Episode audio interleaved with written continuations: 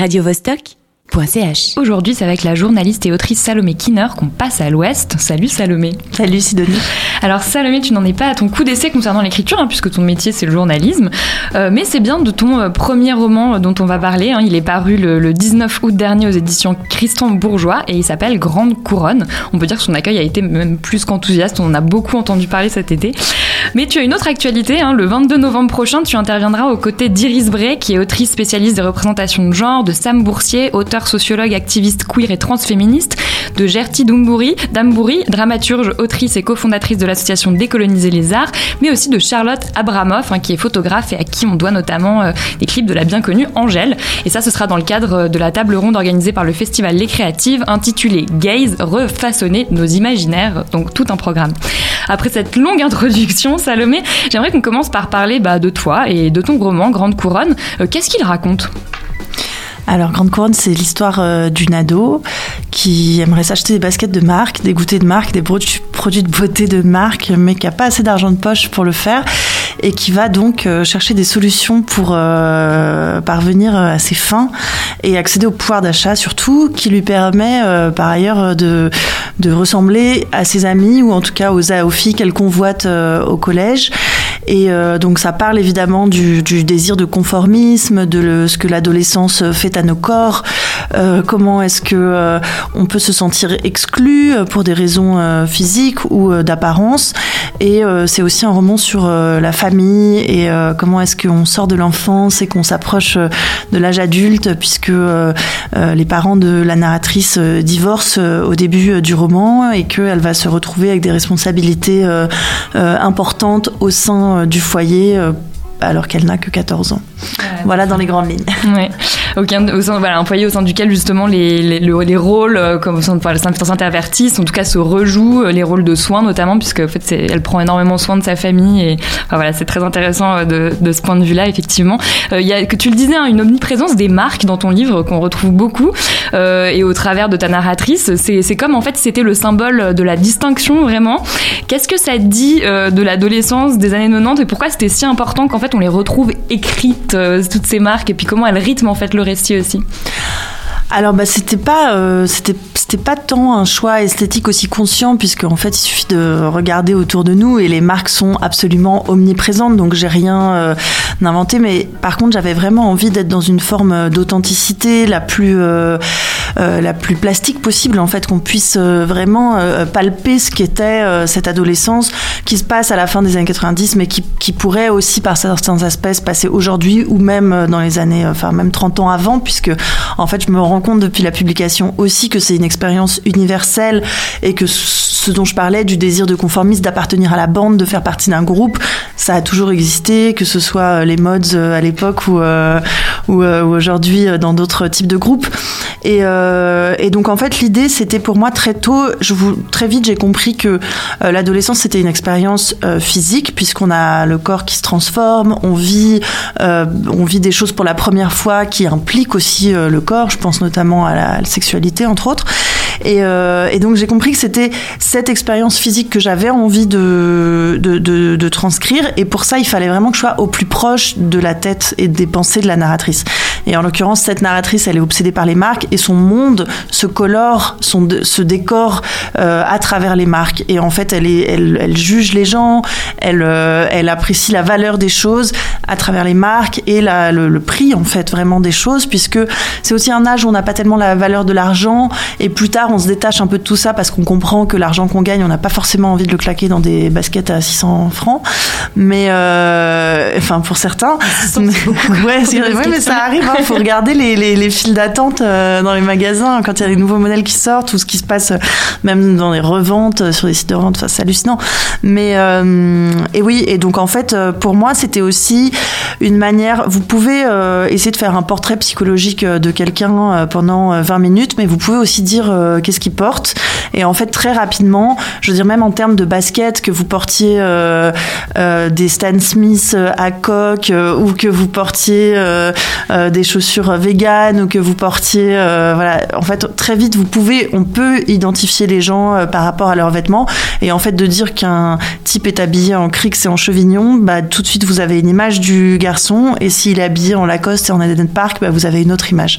Donc, c'était aussi une manière de gagner du temps, en fait. De placer autant de marques, ça me permet de pas faire des descriptions euh, très longues. Il faudrait peut-être se lancer dans une sociologie de la basket. Je pense qu'il y a un... Ouais, bah, j'ai fait un article pour le temps d'ailleurs, ça s'appelait Dis-moi dis-moi quelle basket tu portes et je te dirai qui tu es. Et en fait, euh, c'est vrai que bah, Run DMC avec la Adidas, euh, euh, les Jeux Olympiques avec les coureurs noirs qui brandissent leur paire de Puma sur le podium, et tout ça, c'est des choses qui, qui en fait deviennent au sens des mythologies de Barthes en fait. Quand Barthes il parle de ces, de ces objets qui représentent à la fois des lifestyles et tout, bah, c'est ça en fait.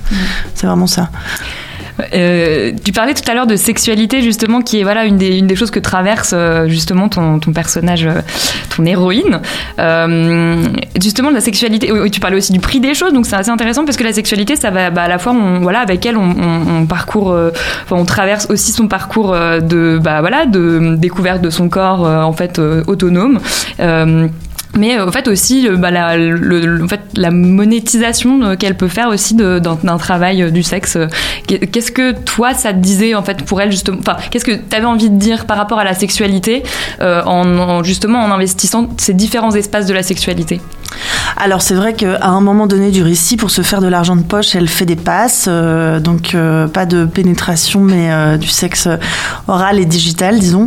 Et, en fait, elle, elle le fait avec un certain détachement et une prise de distance, parce qu'en fait, elle, elle a un objectif immédiat, qui est de s'acheter la paire de Air Max qui va lui permettre d'être invitée à la boum où elle a vraiment envie d'aller. Et en fait, cet objectif immédiat va faire passer tout. En fait, la, fin justifie les moyens, très clairement. Et, euh, et aussi, les, les hiéra- hiérarchies hiérarchisent la, la gravité et l'importance de ce qu'elle fait. Et donc là, ce qui est vraiment important, c'est l'humiliation qu'elle subit de ne pas pouvoir être habillée pareil. Et d'ailleurs, n'importe qui qui s'est déjà retrouvé en sortie scolaire avec une petite brique de jus de pomme et des amandes, alors que tout le monde a des Twix et des canettes de Coca, c'est une humiliation. Et en fait, pour sortir de cette humiliation, vous pouvez certainement être prêt à faire des choses qui sont beaucoup plus graves que ce qui vous arrive, mais dans un cerveau d'adolescent, quand on n'a pas encore placé les limites, quand on ne connaît pas euh, qu'est-ce qui, euh, qu'est-ce qui nous fait du mal, en fait, je, je parle pas de limite de bien et de mal parce que je trouve que c'est, c'est vraiment pas, euh, pas de cette question-là dont il s'agit, mais voilà. Donc en fait, c'était aussi de montrer que ce que la société nous vend comme modèle de vie, en l'occurrence la consommation, fait qu'on fait des choses dé- dé- incroyables, démesurées, euh, dramatiques, en fait, pour y accéder. Et la prostitution, c'est un exemple, mais il y a- plein d'autres manières d'y accéder qui, qui nous font du tort euh, aussi à nous-mêmes. Et donc voilà, l'idée, c'était aussi euh, de montrer bah, la banalisation. Et puis, c'était aussi une forme de, pour elle aussi, de reprendre le contrôle. C'est-à-dire que, en fait, elle fait ça, et de l'extérieur, c'est grave, mais quand on rentre avec elle dans ses voitures, on se rend compte. Alors, je précise quand même que c'est pas un réseau de traite humaine, y a pas, elle est pas, elle est pas contrainte de faire ce qu'elle fait, même s'il y a un petit proxénète qui est là. Euh, et puis, c'est un réseau entre adolescents. hein. donc, euh, les, les clients euh, qui viennent la voir ont maximum 19 ans. Elle, elle en a 15. Donc, on n'est pas dans, dans des écarts d'âge et dans des pratiques complètement démesurées et spectaculaires. Donc, c'est vrai que ça reste un petit réseau amateur. J'ai pas du tout voulu parler de la prostitution des mineurs telle qu'elle peut être vraiment dans sa version dure et dramatique, mais plutôt de petits arrangements euh, monétisés. euh, voilà. Et en fait, tout ça, c'est aussi parti euh, du fait que quand j'étais ado, et je pense que, que plein de gens dans ma, ville, il y avait toujours une nana, bah, je sais pas, on va l'appeler euh, Mélanie aujourd'hui. Euh, Mélanie, bah, il paraît que quand on lui amenait un CD ou, ou une bouteille de parfum, bah, elle dépucelait les gars du coin. Et puis, et puis en fait, c'était toujours les gars du coin qui en parlaient, parce qu'évidemment, Mélanie, c'était la honte, elle en parlait pas. Et ils en parlaient d'une manière très dépréciative. Et c'était la fameuse réputation que tout le monde cherchait à éviter. Et encore aujourd'hui, c'est ça. Et, euh, et en fait, j'aurais bien voulu que Mélanie, elle raconte en fait euh, l'état de ces types qui venaient la voir, leur performance, euh, et puis surtout qu'est-ce que elle, ça lui faisait? Est-ce qu'elle y trouvait du plaisir? Est-ce que ça lui donnait une importance quand elle marchait dans la rue? Est-ce qu'elle se sentait importante parce qu'elle connaissait l'intimité, qu'elle avait joué un rôle dans la vie de toutes ces personnes, mais elle n'avait pas accès aux, au, récit en fait. Et puis et du coup, bah, c'était aussi pour donner la parole à ces filles qu'on traitait mal du point de vue de, la parole et de leur dire bah voilà maintenant raconte-nous ta version des faits et je pense que c'est coloré aussi.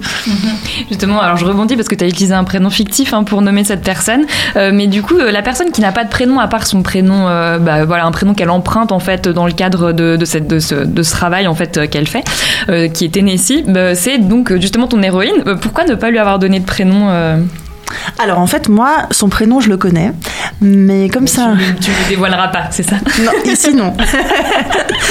Peut-être dans un prochain livre, mais, mais là, ah là, là, tout de suite, non.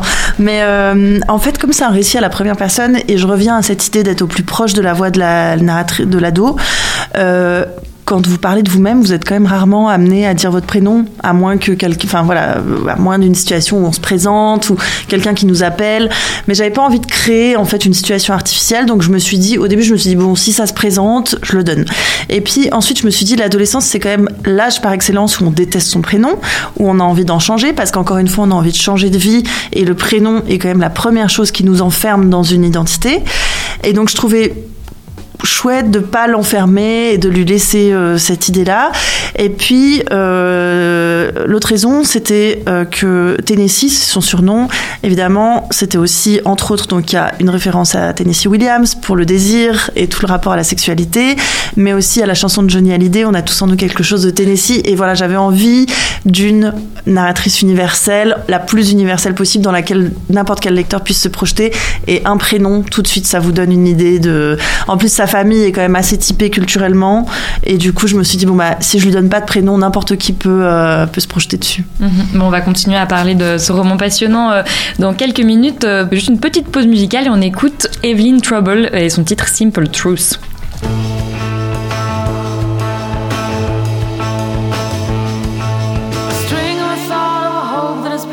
fire I felt in his mind and last as me hung up and blow.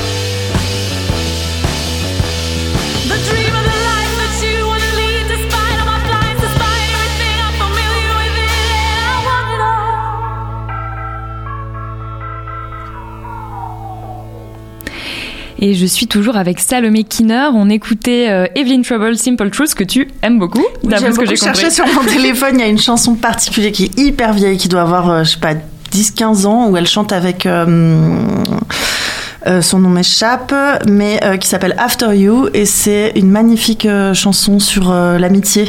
Et donc voilà, puisqu'on parle aussi de female gaze et que la sororité vient très vite avec ce sujet, il faut écouter After You. Super, on a même une petite recommandation musicale, c'est génial. Super, alors avant de parler justement un peu plus de female gaze euh, et de gaze hein, dans, dans, la littérature, j'avais juste envie qu'on aborde brièvement la manière dont toi t'avais en fait construit euh, ce roman, euh, comment tu t'étais, voilà, comment t'avais travaillé en fait l'écriture, c'est parfois aussi une pratique assez solitaire, ouais, un peu Très solitaire, ouais, c'est vrai. Très solitaire, c'est, bah, ça faisait longtemps, moi j'ai fait des études de lettres, j'ai très vite commencé à, à écrire journalistiquement, donc je savais, euh, enfin j'avais au fond de moi un désir d'écriture. Euh, le texte, il a commencé, euh, ce texte-là, il a commencé quand il y a, il y a 7-8 ans à peu près, et le détonateur, ça a été la lecture d'un livre de Lydia Lunch, Paradoxia, où elle raconte son expérience de la prostitution. Et, et en fait, petit à petit, bah, le, le, texte que j'ai commencé il y a 7-8 ans n'a rien à voir avec le texte qui a fini par, par éclore, mais ce qui est intéressant, c'est que je pense qu'il a vraiment évolué avec moi en tant que femme, euh, jeune femme, dans des années euh, très euh, importantes, et notamment évidemment que ce qui se passe depuis cinq ans pour les femmes après MeToo, enfin à partir de MeToo, et surtout par rapport à la libération de la parole et aux témoignages auxquels on a aujourd'hui accès sur l'expérience des femmes euh, du point de vue souvent euh, de, de, de, des relations sexuelles et des enfin de, euh, a beaucoup changé aussi parce qu'on a commencé à revisiter notre passé et en se disant ah mais tiens mais ce truc qui m'est arrivé quand j'avais 16 17 ans avec un moniteur de colo quand on avait 26 et puis j'ai jamais trop rien dit parce qu'en fait j'étais amoureuse de lui et puis mais en fait c'était pas du tout ok. Et ça on s'en rendait pas compte avant parce qu'on n'avait pas les outils pour nommer les choses. Et en fait, MeToo nous a, entre autres, donné une formidable boîte à outils qui nous permet maintenant d'identifier des choses très importantes, comme le viol conjugal, dont on parlait pas avant. Euh, c'est un exemple. Le consentement, c'est un mot euh, que moi, adolescente, je n'ai jamais entendu. Hein. Euh, donc voilà. Donc c'est vrai que, que, tout ça, ça a aussi transformé mon regard et ma réflexion, et que ça a nourri indirectement des aspects importants du livre. Tu parlais de Lydia Lunch. Euh, Lydia Lunch, c'est aussi euh, une habituée du festival Les Créatives, euh, dans le cadre duquel tu participeras justement à la table ronde qu'on nommait un petit peu plus tôt. justement, cette table ronde, elle, voilà, elle, cherche à, à, à, amener une réflexion sur comment on peut refaçonner nos imaginaires. Et elle est intitulée Gaze, refaçonner nos imaginaires. dans ce, toi, en fait, je me demandais à quel moment, bah là, tu l'as un petit peu dit, en fait. Hein, J'imagine que ces cinq dernières années ont participé, en fait, à voilà, faire éclore toutes ces réflexions chez toi. Mais à quel moment vraiment c'est cette question du, regard parce que je trouve que c'est quand même une question assez spécifique dans tout cet imbroglio de enfin voilà de choses qui sont sorties qui sont très importantes la parole etc mais le regard je trouve que c'est assez il y a une, c'est plus difficile de comprendre qu'on y est soumis parfois soumise etc toi à quel moment tu as eu un peu ce choc en fait euh, tu t'es rendu compte de cette omniprésence du male gaze en fait en tout cas d'un regard dominant? Assez récemment, je dois dire, et, évidemment, le livre d'Iris Bray, enfin, et, encore une fois, le, terme est apparu tardivement et nous a permis de mettre des mots sur une réalité qu'on vivait toutes dans notre corps. Et euh, d'ailleurs, pour ça, je recommande un livre qui est assez éclairant, qui est Je suis une fille sans histoire d'Alice Zéniter, où elle explique très bien que quand on grandit en lisant Victor Hugo ou Baudelaire, qui parle des femmes aux chevilles extrêmement fines, et, euh, et qu'on se réfère à des visions de la passion qui sont Madame Bovary, Anna Karenine, qui ont toutes été écrites euh, par des hommes, et on se dit, bah voilà, moi, femme, je suis destinée à aimer, à mourir d'amour éventuellement et de passion. Et, euh, et en fait, moi, c'est vrai qu'à 20 ans, je lisais Bukowski, Bret Easton Ellis, John Fante, euh, Fitzgerald, enfin tout ça, et je voyais même en cinéma Cassavetes, que j'adore, c'est pas des femmes qui sont qui donnent envie en fait. Enfin, c'est des femmes magnifiques, hein, mais elles sont hystériques, abandonnées, dépressives, alcooliques, ce qui est une réalité aussi. Enfin, il y a plein de femmes dans ces situations-là, mais ça m'a mis dans une forme de fragilité par rapport à ma condition de, femme en me disant mais si je m'en remets à la littérature et au cinéma, ce qui m'attend n'est pas très brillant en fait. Et, euh, et par ailleurs, j'avais aussi les parcours de ma mère, de ma grand-mère, qui étaient des femmes divorcées, qui avaient élevé seules leurs enfants parce que à l'époque la garde alternée ne se faisait pas. Et je dis pas du tout que les hommes étaient particulièrement des salauds, mais la société ne les encourageait pas à faire ça. Et donc, entre le modèle familial et, le et les références culturelles, euh, je trouvais que on avait quand même le sexe faible un petit peu, quoi. Et, euh, et en fait, c'est des lectures comme Lydia Lunch, comme Cathy Hacker, comme Griselide d'Israël à Genève, euh, enfin, comme aussi Goliarda Sapienza, quand vous lisez L'art de la joie, c'est un personnage de femme qui vous redonne. qui est fantastique et puis je pense qu'il a forgé justement le regard d'une génération de, personnes et de femmes. Absolument, absolument. Et puis, euh, et puis aussi Jeannette Winterton, euh, d'autres, d'autres regards, d'autres expériences. Et je me souviens, il y a quelques années, j'ai animé en tant que journaliste une table ronde pour les créatives et euh, on se demandait s'il existait une écriture féminine. Et c'est une question qui, en général, énerve beaucoup les femmes autrices parce que, enfin voilà, je veux dire, il y a plein de, femmes qui écrivent, vous enlevez leur nom de la couverture, vous êtes incapable de dire si le livre a été écrit par une femme ou par un homme, et heureusement. Donc je pense pas, c'est clair et net qu'il n'existe pas d'écriture féminine. Par contre, il existe une expérience du monde d'un point de vue féminin en tant que femme. Et ça, je pense que c'est important que les femmes soient là pour le raconter. En philosophie, par exemple, il y a très peu de femmes philosophes qui ont euh, euh, traversé les siècles. Et tous les impensés de la philosophie euh, sont des questions liées souvent aux femmes, la maternité, la grossesse.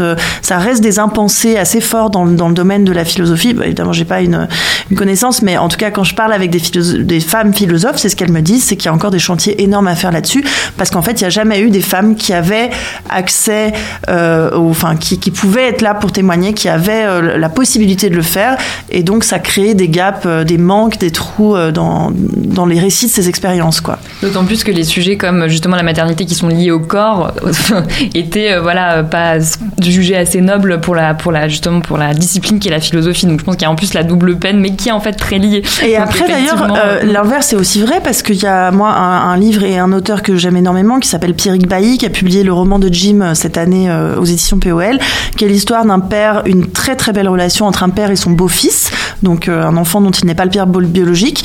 Et, et en parlant avec Pierrick Bailly, il me disait, parce qu'il écrit beaucoup sur la famille, il me disait moi en tant qu'homme, j'ai toujours cru qu'il fallait que je parle de guerre, d'aventure, et que j'étais un peu pas très, euh, enfin que que j'étais pas dans des sujets euh, de mecs quoi. Et alors que moi c'est toujours les sujets qui m'ont intéressé. Donc en fait les hommes subissent aussi ça. Euh, moi je, je, je, je, vois aussi les choses des deux côtés. Donc c'est vrai qu'il faut qu'on qu'on décloisonne aussi. Et puis ça veut pas dire que les femmes ont la, la, la, propriété de ces sujets, mais en tout cas je pense que c'est essentiel de les écouter et de leur donner la parole là-dessus. Mm-hmm. Oui, et du coup bah justement tu définissais justement ce female gaze un petit peu à la manière justement dont le fait Iris Enfin je pense c'est une définition qui est quand même assez audible. Hein. Donc elle, elle, dit que euh, c'est c'est un regard qui nous fait ressentir l'expérience justement l'expérience d'un regard féminin ou l'expérience d'un corps. Enfin dans toi ce que tu disais plutôt l'expérience en fait euh, quasi euh, physique de, de l'espace et, de, des interactions avec les autres. Donc elle, elle se, concentre sur l'écran. Comment toi, tu penses que ce female gaze il peut s'incarner dans, enfin il s'incarne dans la littérature par quel par quel vecteur en fait? Alors je pense qu'il existe euh, déjà depuis longtemps parce que des femmes euh, qui écrivent, enfin la princesse de Clèves, euh, elle écrivait déjà aussi et la comtesse de Ségur aussi. Alors avec leur époque, avec leur tabou, mais mais les sœurs Brontë, enfin il existe depuis longtemps. Après je pense que ce qui est, il y a un gros travail à faire aussi du côté des lecteurs parce qu'il faut et je parlais avec des libraires féministes en France il y, a, il y a une semaine et elle me disait il y a un vrai travail à faire pour amener aussi des lecteurs masculins à, à lire des ouvrages qui sont écrites par des femmes. Et puis, bah, c'est clair, rétablir petit à petit aussi euh, la parité dans ce qu'on publie, euh, réfléchir, euh, enfin, donner, donner, enfin. et là, récemment, d'ailleurs, je pense à Maggie Nelson, Les Argonautes, je pense à Déborah Lévy au sous-sol, je pense à Viviane Gornick chez Rivage. Tout ça, c'est des femmes extrêmement, Mona Cholet, évidemment, c'est des femmes extrêmement brillantes qui nous aident à nous construire, nous, aujourd'hui, en tant que femmes, mais aussi les hommes. Il y a des hommes qui ont compris plein de choses en lisant Sorcière. Mm-hmm. Mais, mais du coup, concrètement, toi, alors je sais pas si c'est une question euh, qui est difficile, mais comment, en fait, comment, dans quelle, euh, dans quelle euh, disposition tu te mets toi pour en fait réussir à transmettre ce regard-là et à faire en sorte que ben voilà ton héroïne euh, elle permette ce regard-là au lecteur et à la lectrice? C'est ça qui m'intéresse, c'est quoi l'outil euh, peut-être? Parce que ça permet peut-être que d'autres personnes s'en emparent. C'est une super bonne question, on me l'a jamais posée donc je te remercie de me la demander. Je pense dans mon cas que ça s'est joué à deux points de vue sur la sexualité, donc les scènes de sexe, parfois on me dit c'est trash. Moi je dis non, c'est cru parce qu'en fait la sexualité c'est cru enfin, je veux dire dans 95% des cas. Et, euh, et, donc je pense qu'il fallait, on a cette idée encore euh, de la fille euh, qui n'a pas, qui ne perd pas de fluide, qui est toujours, qui sent toujours bon, qui est toujours propre au lit, qui reste quand même une image très forte. Donc moi c'était très important de, dire pour moi qu'est-ce qui se passe exactement quand une ado de 14 ans fait une fellation pour la première fois? Qu'est-ce qu'elle pense d'un sexe masculin quand elle le voit pour la première fois. Qu'est-ce qu'elle ressent aussi Qu'est-ce qu'elle ressent euh, Voilà, un jour, euh, est-ce que, est -ce que ça lui donne envie de vomir Est-ce que ça l'attire Est-ce que euh, et puis aussi avec toute la complexité que ça, parce que quand on a 14 ans et que on ressent des désirs physiques pour la première fois, on comprend pas ce qui se passe. Donc aussi restituer cette espèce de trouble. Donc ça, c'était important pour moi de vraiment appeler les choses par leur nom et sortir de cette vision, parce que moi aussi évidemment, j'ai regardé Pretty Woman et et euh, et Love Story quand j'étais ado et j'avais l'impression que quand, je vivrais mes premières fois, j'allais m'allonger sur un, matelas de pétales de fleurs. Et je pense que ça m'a fait perdre beaucoup d'années en fait cette illusion, parce que il euh, y avait un énorme décalage entre euh, ce qui se passait dans mon intimité et ce que j'avais reçu des films, des livres. Donc voilà. Donc la première chose, c'était vraiment de revenir à la sincérité. Et aujourd'hui, quand je regarde des séries comme Sex Education, franchement, j'aurais adoré avoir ça quand j'avais 14 ans. Ma vie aurait été, j'aurais gagné un temps fou quoi. Donc ça, c'est la première chose. Et la deuxième chose, c'était l'humour, je crois. C'était très important pour moi de lui donner une forme de distance et, euh, de, cynisme parce que euh, on n'est pas soit des choses fragiles, soit des, des battantes et des guerrières. Et euh, on peut être guerrière le matin et fragile le soir. Euh, on n'est pas obligé d'être. On peut euh, être victime d'agression, mais ne pas être des victimes. ça, je pense que c'est très important et c'est ce que je constate aussi beaucoup depuis depuis MeToo, c'est qu'en fait, c'est souvent le regard extérieur qui nous met en victime et on est capable de rire de nos drames. On est capable de, même si euh, ça ne veut pas dire qu'on les guérit comme ça, mais on a aussi une forme de distance qui nous permet euh, de, de, prendre les choses, euh, enfin voilà, de, de, de, prendre du recul sur les choses. Et ça, pour moi, ça passait par l'humour, ouais. Mm-hmm. D'autant plus que l'humour, ça lui donne vraiment en fait la complexité d'un personnage à part entière. Voilà, souvent une complexité qui manque hein, dans des personnages. Enfin, voilà, ça fait partie des critiques qu'on peut faire à certains personnages féminins, que ce soit dans le cinéma ou dans d'autres mm. milieux justement artistiques et créatifs. Donc, et puis c'est effectivement très drôle. Ça, il faut enfin, on, est vraiment avec elle et dans tout ce qu'elle se dit dans sa tête. Et en fait, c'est super d'avoir accès à toutes ces pensées. On se dit, ah, mais moi aussi, je me suis dit ça. Et c'est voilà, c'est hyper bien. Donc, il est déjà vraiment plus que l'heure de se quitter. Salomé, c'était, c'était euh, super. Merci beaucoup d'avoir été avec nous. Euh, donc, euh, chers auditeurs, si vous n'avez pas lu son livre Ces grandes couronnes, il faut le lire. Et puis, sinon, on peut, on peut venir te voir justement au Théâtre Saint-Gervais le 22 pour, pour cette table ronde qui promet d'être passionnante. Merci beaucoup, bonne suite et à Merci, bientôt. Sidonie, à bientôt. Radio -Vostok